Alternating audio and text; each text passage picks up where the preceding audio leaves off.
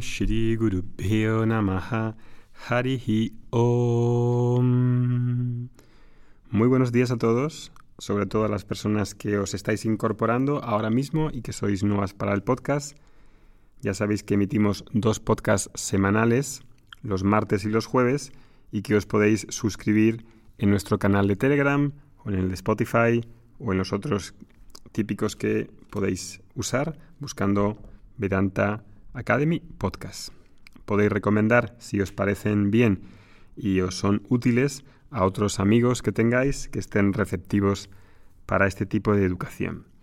Estamos terminando este tema que tanto interesa, que es sobre la madurez emocional, y que es un tema que no es Vedanta en sí mismo, pero que es algo que se requiere, la madurez emocional, para pasar este tema del autoconocimiento, en palabras mayúsculas.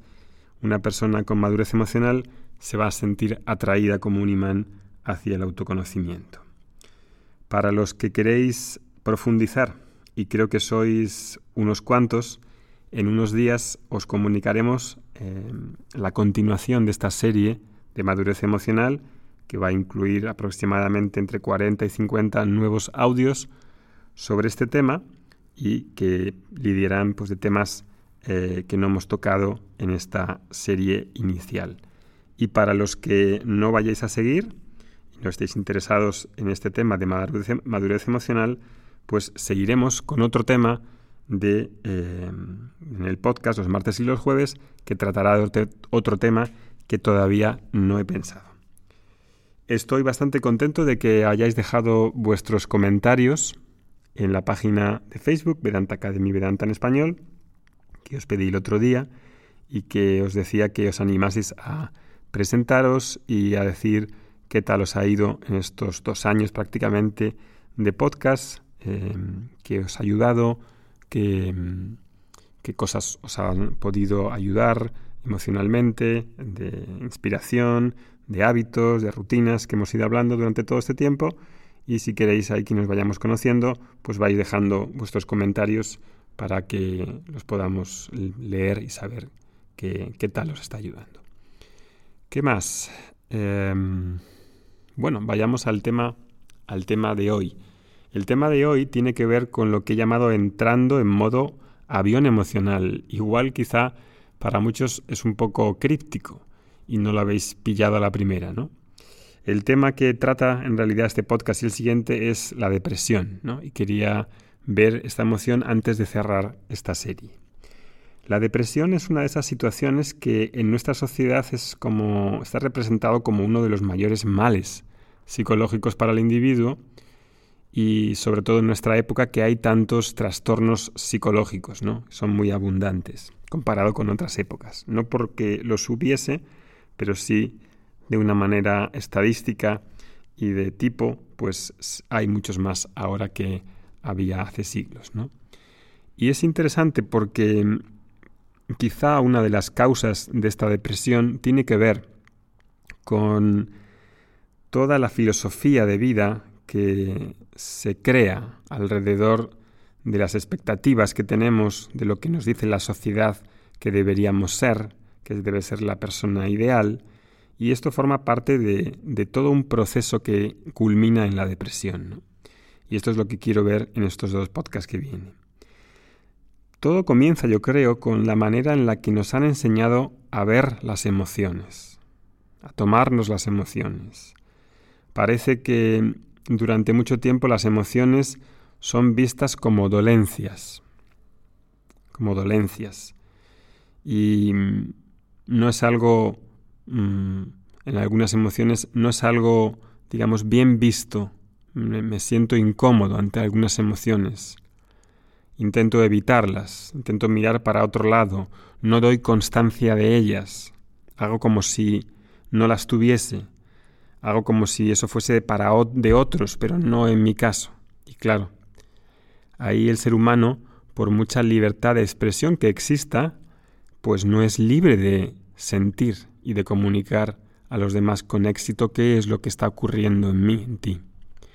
La conexión con las emociones que están aconteciendo dentro de uno mismo es algo noble, es algo auténtico, es algo real, es algo de un ser humano, propio de un ser humano, es lo que en parte nos caracteriza.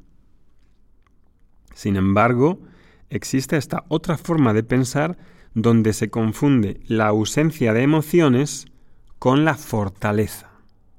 La ausencia de emociones con fortaleza.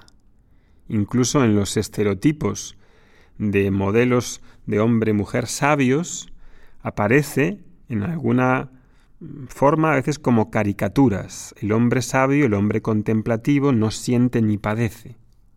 Eso es mentira, no es así. Incluso la masculinidad es un arrobo de no sentir. ¿Cuántas veces hemos escuchado, por lo menos yo en mi infancia y, y vosotros, mm, a lo mejor vuestros padres y abuelos también, ¿no? Esa expresión que dice un hombre no llora, un niño no llora, los hombres son fuertes. ¡Wow! Los hombres son fuertes porque no lloran. También ya desde hace bastante tiempo las mujeres también han sido abducidas por esa misma idiosincrasia moderna, que no sé muy bien de dónde sale. Las mujeres tampoco han de llorar porque ahora, ahora, son también fuertes.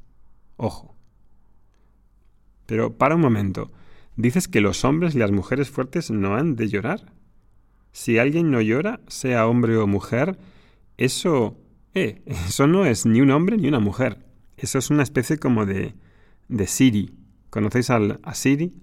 La aplicación de reconocimiento de voz detrás de todos los productos de Apple.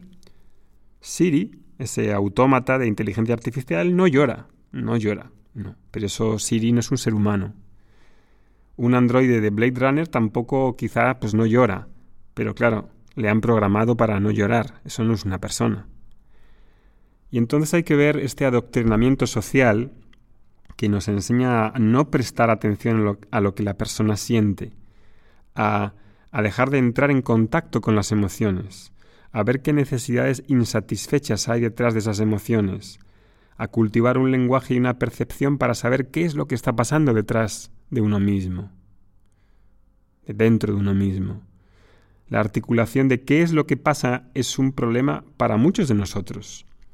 Nos damos cuenta que incluso a los 30 o 40 años no somos capaces de entrar en contacto con lo que sentimos, no nos hemos detenido a ver qué es lo que está sucediendo por el estilo de vida, por las presiones, por la competitividad, por las obligaciones, etcétera, etcétera.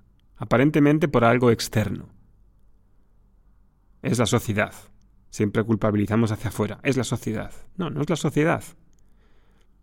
No estamos entrenados a ser adultos capaces de expresar lo que sentimos abiertamente, a ser objetivos, a ser directos y a comunicar bien a los demás qué es lo que está pasando, qué es lo que acontece de verdad.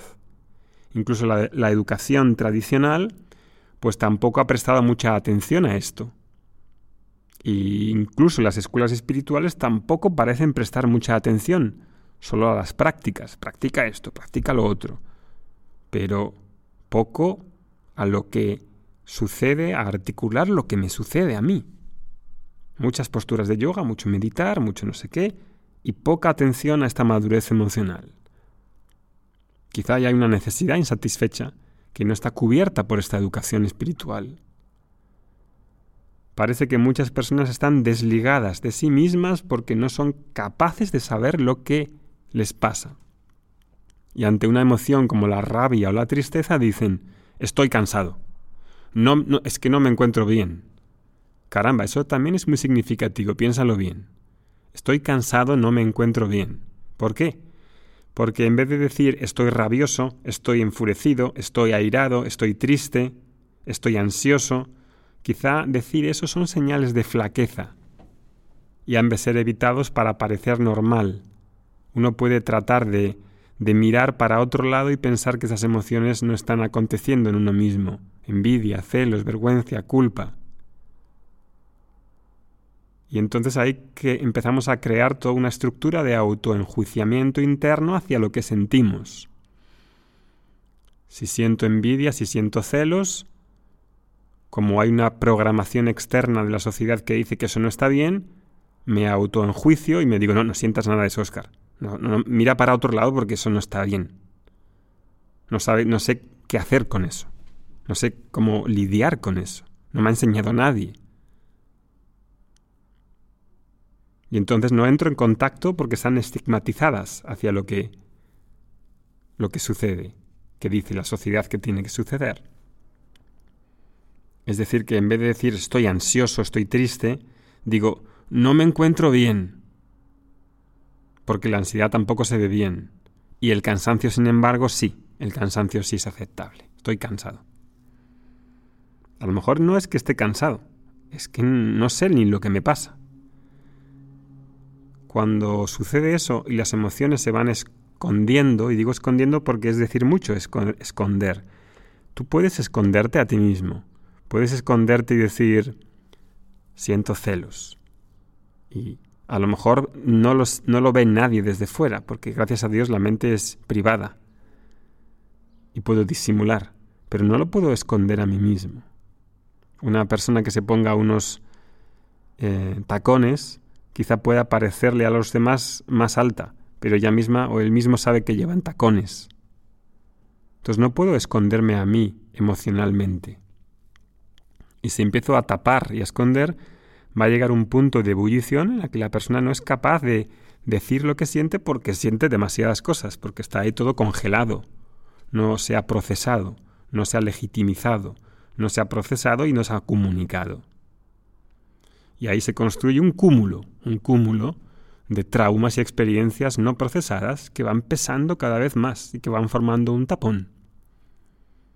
Y con el tiempo lo que sucede es que si me cierro, o puedo tratar de cerrarme en banda para no sentir más, y como creo tantos juicios hacia mí mismo, pues entonces puedo tomar la decisión de entrar en modo avión. Y eso es a lo que me refería al principio del título. Y ahí es donde en ese entrar en, modo avión me apago emocionalmente. Y me apago por, por, por un tema de seguridad, para no colapsar. Me desligo de mí mismo y no quiero saber de nada. Y ahí en ese intento de no saber nada de mí, practico una especie de anestesia mental y me veo en un solo día todos los episodios de La Casa de Papel.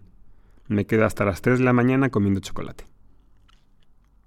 Y así no consigo descansar bien, mis relaciones en familia se hacen más complicadas, las demandas del trabajo me asfixian, quedo triste, apático, me considero inadecuado, tengo rabia de mí mismo, no sé para qué de vivir y cuál es este propósito, el propósito de toda esta sin razón. Ahí me aíslo, esperando que todo esto pase rápido y pueda encontrar algún mecanismo para olvidarme de mí mismo. Otra vez, esconderse y olvidarme de mí mismo es imposible, porque soy un ser consciente, soy el que primero se da cuenta de, de mí mismo. Pero sin embargo la sociedad pone a disposición, sobre todo a través de la tecnología, pues todo un artillería para olvidarme de mí mismo un estilo de vida tamásico, letárgico, con un entrenamiento pasivo, devorando series, tomando dulces y comiendo comida industrial a mansalva. Lo único que quiero es olvidar, dormir y saltar de Netflix a Instagram y de Instagram a cualquier otra aplicación de moda. Esta es una descripción muy típica de demasiadas personas. Y la verdad es que siento tener este tono duro con las palabras pero no se puede tomar a la ligera todo esto. Entrar en modo avión es una situación que debería ser vista, reconocida y tratada. Primero uno que necesita ayuda, porque este tema de la depresión no es una cosa así sencilla. Necesita alguien que te ayude. Los podcasts, las clases de Vedanta, el yoga,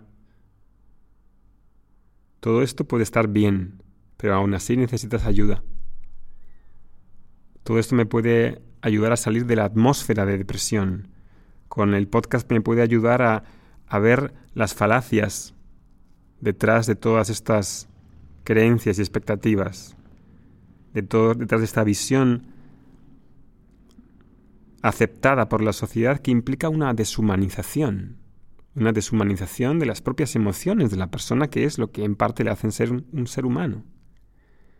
Y entonces puedo tener una ayuda muy importante a través incluso de estos podcasts de 15 minutos. Pero también necesitas buscar ayuda. Y por buscar ayuda no eres más débil, sino al revés, más inteligente. Porque esa huida de uno mismo en realidad es un suicidio. Y las personas que no quieren reconocer ese movimiento autodestructivo no quieren ver la realidad.